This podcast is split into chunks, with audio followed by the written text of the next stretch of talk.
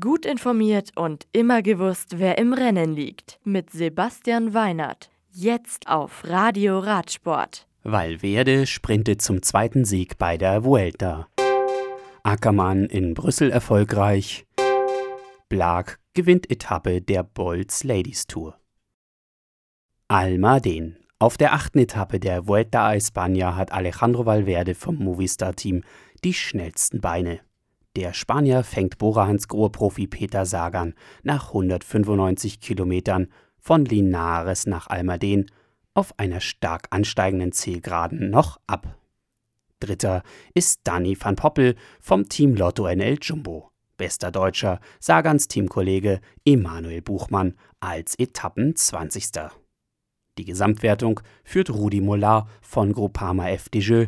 Das Punktetrikot bleibt bei Alejandro Valverde. Luis Angel Matema Dornes von Cofidis bleibt bester Bergfahrer. Am Sonntag steht die erste schwere Bergetappe auf dem Programm. Die Etappe von Talavera de la Reina nach La Covatia ist 200,8 Kilometer lang, führt über die Berge Puerto del Pico mit 1375 Metern, den Puerto de Peña Negra mit 1910 Metern und endet mit einer Bergankunft auf 1965 Metern am Alto della Covatia. Brüssel.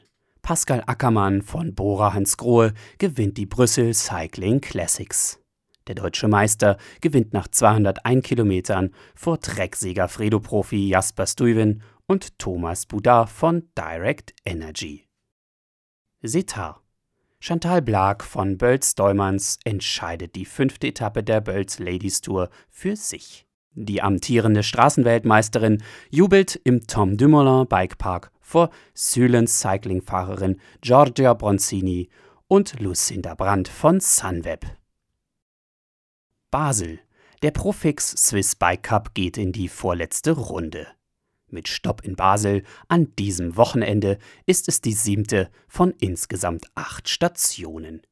Den Saisonabschluss der Schweizer Rennserie macht dann am 23. September das Rennen in Lugano. Pembrey Country Park. Ebenfalls am Sonntag startet die Tour of Britain mit einer Etappe über 176 Kilometer. Start ist im Pumprey Country Park, das Ziel befindet sich in Newport. Insgesamt hat die Etappe ein welliges Profil mit einem kleinen Berg bei Kilometer 91 und einer Zielankunft, die einem Sprinter liegen sollte. Das Radio für Radsportfans. Im Web auf radioradsport.de